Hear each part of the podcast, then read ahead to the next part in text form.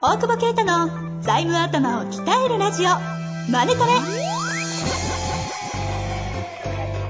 ビジネスにおいて欠かせない財務戦略ポッドキャスト「財務頭を鍛えるラジオマネトレ」では財務のスペシャリストである税理士の大久保啓太が経営者をはじめビジネスパーソンが知っておくべき財務やお金に関わる情報をちょっと辛辣ながらも分かりやすく解説します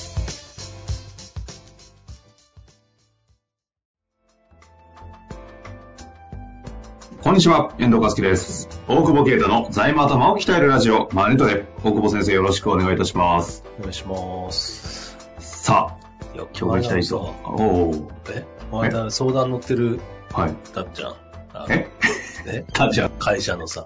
はい。あ、うちそうそうそう。ああー、はいはい。その時にさ、画面にちょこちょこさ、ステューシーの抽選のエアフォースワンが出てたよ。ああー、はいはい。こっちが真剣な相談してる時にですか。なはいかなか繋がんなくてさ。はいはい。うん。当たった。当たったんかい。え変えたのあの時。変えた変えた。えすげえ大事な話し。え、あの時、あの時変えたんですかあの時変えたよ。おいおいおい変えたってこと抽選でね。よかったね。腹立つわ。しかも、たかだが、まあ、プレミアついてるんでしょうけど、倍か、あれですよね、1万5千ぐらいですかそうそうそう。たく。えで、今5万ぐらいついてますよね。まあそんなもんだよ。 え占いよ。俺の。うんうんまあ、ちゃんと乗っていただいたんでいいんですけど。えなんか占いですね。占いよね。でもなんかちょっと、なんだろうね、ちょっと転売をしして生きてた頃の血がす、 自分で使わせないっていう、な かなか箱から開けられないっていう。なかなか3万ぐらいの利益。何もうついたんですかえついてますかうんえー、あ箱開けれないですか箱は中身は見たけど。い今ここで開けてくださいや、なんで見る。い。いや、いい、いい、いい、嘘、嘘、いやいやいいよ。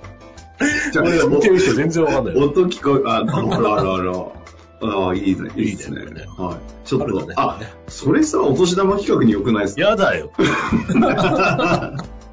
サイズ違う、サイズが合わないだろ。いや、大丈夫。みんな転売するから。 それじゃあもうキャッシュあげれば いいじゃん。この間さ、お客さんの、あの、忘年会で、カジノみたいな、本当にディーラーの子呼んでさ、ほうディーラー、あの子、あの、台があってさ、はいはい。ルーレットやっててさ、合合法ですか別にかけてないけど、商品あはがい宝くじ遊びで。 10万円分っていう、なるほど。宝くじ買うなよって言ったけどね、うん。だいたい3分の1ぐらいになっちゃうんだろう、多分。うん。え、宝くじ10万円、宝くじ当たるんですか宝くじが10万円分。いやーいや、いらないよね。 10万くれ。え、でもそういう空気感じゃなくて、なんかそはいのはい空気を、そしたら1億になるかもしれないってみんな盛り上がってるのに、うん。それ多分3万ぐらいしかならんやろって思って、しかも、まあまあ俺勝っていくっていう。うん。カジノ強いんですかないや、全然、たまたま置き忘れたら個別のやつが36倍とかでこう積み上 がって、決勝まで行くっていう。何の話いや、最後のそ直前まで1位だったんだけどさ、もう、結最後局ちょっとひよって負けた。 で、日和るんだ。ひよって負けた。やっぱ最後、まあ、メンタルなんですね。 うるせえな。ジョンさんに聞けろ。あちょっとこう久々に出ましたね、この番組で。秋山先生。さあ、今日も質問来てますので、いきますよ。はい。来まえすーよ。今日のいきますよ。えっとですね、20代の弁護士いですね。独立をしようとしているようです。多分。いきたいと思います。本業とは別に、寺子屋的な小さな地域密着型の教育事業をやりたいと思っています。いわゆる社会企業的な、えー社会企業、社会的企業、ソーシャルエンタープライズという意味ですね。というものだと思っています。利益は最低限だけ出して、継続的に運営し続けることを大事にしたいです。そこで質問です。会社の形態は NPO なのか、株式会社なのか、公明合資会社なのか、公益法人なのか、どれが良いのでしょうか選択の基準や視点があれば教えてください。おーなかなか、さすが弁護士さんですね。そ透明合資会社とか普通知らんもんね。そうですね。LA LLC とかそういうやつですかうん、合同会社とかそれ。あそういう、うんちょっと違うんですね。いろいろありますもんまあ、ね。ちょっといろいろ違うけど。ちょっとこれどこから入りますか、いや、まあ、利益を最低限だけ出して、継続的に運営し続ける。うん継続的に運営することが大事だったら、利益は出した方がいいんじゃない最低限じゃなくて。すちゃんと出した方がいいよ。ああ。そこわがか確るかに。そんなに利益をうまくコントロールできることってあんまりないと思うんだけど、教育事業か。ああまあだからあれそうはで、すね。生徒を、どう、どうやってやるつもりだろうね。地域密着型の教育事業って、中身はわからないですけど、携帯で言ったら塾ですよね。そうだね。塾だね。塾ですよね。うん。まあ、寺子屋って塾だもんね。多分ですよね。うん。なんか寺子屋的なのやりたい人多いよね。えそうですか、周なんり。かよく聞かないの、ははいい、なんか教育のした、あー教育の時代は、弁護士さんとかだったら面白いと思うけどね。はいはいはい。うん。だから、これをやるんだったら、どういうモデルになるのもう、場所代を割るしかないよね。みんなで。 うんうん。利益を最低限にするなら、場所代と講師代を生徒数で割 るっていう。えそれあー、それじゃないそうですね。すると、利益は最低限になって、継続的に運営し続けることができるかどうかは、月謝を払い続けられる人が減ってったらね、一人当たり負担がでかくなるからね。これ都会じゃできないですけど、地方だったらやり方次第では、場所代とかはタダでできるとかっていう仕組みは作れまる可能性めちゃくちゃありますよね。そうだね。ではい自分で教えるとかだったらね、そうそうそう。まあそれだったら、じゃあいくらもらえば継続できんのかって話もあるよね。ありますよね。あと、地元とかの優秀な近くに大学とかあれば、そこの子とかをやりつつ、かなり経費を抑えながらはできるんでしょうけど、そういうことじゃないのか。でも、だから大久保先生まさにおっしゃる通り、ここの考えちょっと気になる。大久保先生なりの考え聞きたいですけど、あの、どうなんですか、やっぱり。最低限だけ利益を出すということを大事にしたいって言ってるんで。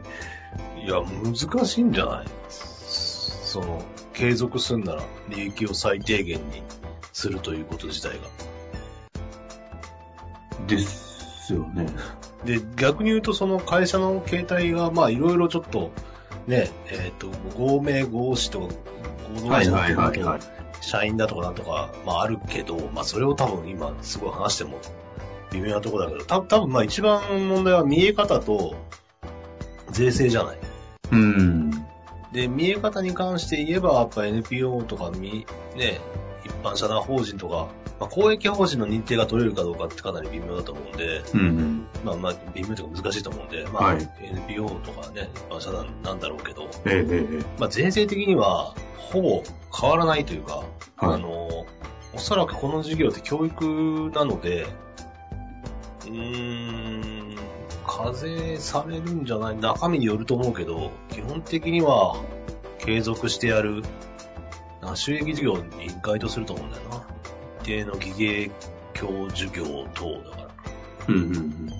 なので、課税的にはあんま変わんなくて、かつまあ利益を出さないならまあ何でもいいよねって話はあるよね。税金かかんないですもんね。で、銀行が利益出さないからね。ん。だうからどの形態でやろうにせよ、利益出ちゃえば、税制という観点ではかま変わらないというか。ん。うんまあだから、ちゃん、うん、ちゃんと公益行事の認定受けれると思えない。まあ、ちっちゃくやるんだから多分あんま変わんないよねっていうところと、だかうらん逆に言ったら、じゃあ赤字になったらどうするのっていうことを逆に考えなきゃいけないんじゃないその、例えば弁護士事務所の経費から、あ逆に言ったら、えっ、と、そっちに寄付していって回していくのか。うんうんう。うんん。確かにね、赤字出た場合、継続的に運営し続けられなくなっちゃいますもんね。うん、だから基本的にはでも公益法人とかじゃないとその寄付金も経費にはななりにくいから、まあ、一部はなるけどみたいなところ、はいはい。弁護士法人とかだったらね、うん、だからそうね会社の形態よりもどうだろうこのビジネスをな何で補填する可能性を考えて継続していくのかうんじゃないかな。まあでも確かに本業とは別にって言ってるんでね、本業からの、その、お金流しとかもできるんであれば、まあ、こっちは本当に慈善活動というポジションで、違う目的のためにやるっていうのはあり得るんですかね。まああり得るよね。ただまあ、まあそうか、弁護士さんだからあれだけどね、実際、普通の会社であれば、だったらその赤字取り込んだ方がいいよねって論点は出てくると思うんだよね。うんうんうんうん。うんまあ見え方の問題として、一般社団とかにする可能性はあるかもしれないはい、はい。けど。うん。改めてあれですかね。じゃあ、今の話をうん整理していくと、やっぱ教育事業をやる目的を、この、しかも本業とは別になんでお、ーどこに置くか次第で、利益をどう考えるかが多分決まってくるので、その先に、そうだね結果的に会社の箱の形が決まる。うん、逆に言ったら、まあ何も、なんていうか人格なくてもいいかもしれないもんね。ああ、確かに、そうですね。もう確かにね。ボランティアとしてやると。うん、以上。ああ、わかんないけど、でも、わかんないけど、それって弁護士の営業か、まあちょちょっと趣旨変わってくるのかもしれないけど、でもね、弁護士さんとして名前も売れていくってことであれば、やっぱ営営業のコストだろうから、まあ本業の経費にはなってくるだろうし、うんうんうん。ちょちょっとこの人はね、真面目にやろうとしてニュアンスから違うかもしれないけど、はいはい。財務的観点からすると、まあ、そういうことでもいいよねと。ああ、なるほど。うそうかそうか。け経費処理できるのか。ん。うん。まあ、ちょっとその辺はロジック作んなきゃいはい、はい、けは。ないい。そうですね、関係ないものとされたらダメですそようね。そうそう。だからまあ、そんな不真面目なさそうだから。うん。うんうん、いや、ですね。弁護士事務所としてやるっていうのが一番シンプルな気がするけどね。独立するんだったなるほどですね。ら。うん。ちょっとぜひ今の話を聞いて、あの、具体的にどんなイメージをしているのかとか、またいただけましたら、回答またできるかなと思いますので、お待ちしております。というわけで今日のあたり終わりたいと思います。大久保先生、ありがとうございました。ありがとうございます。本日の番組はいかがでしたか番組では大久保携帯の質問を受け付けておりますウェブ検索で「税理士カラーズと入力し検索結果に出てくるオフィシャルウェブサイトにアクセスその中のポッドキャストのバナーから質問フォームにご入力くださいまたオフィシャルウェブサイトでは無料メルマガも配信中ですぜひ遊びに来てくださいね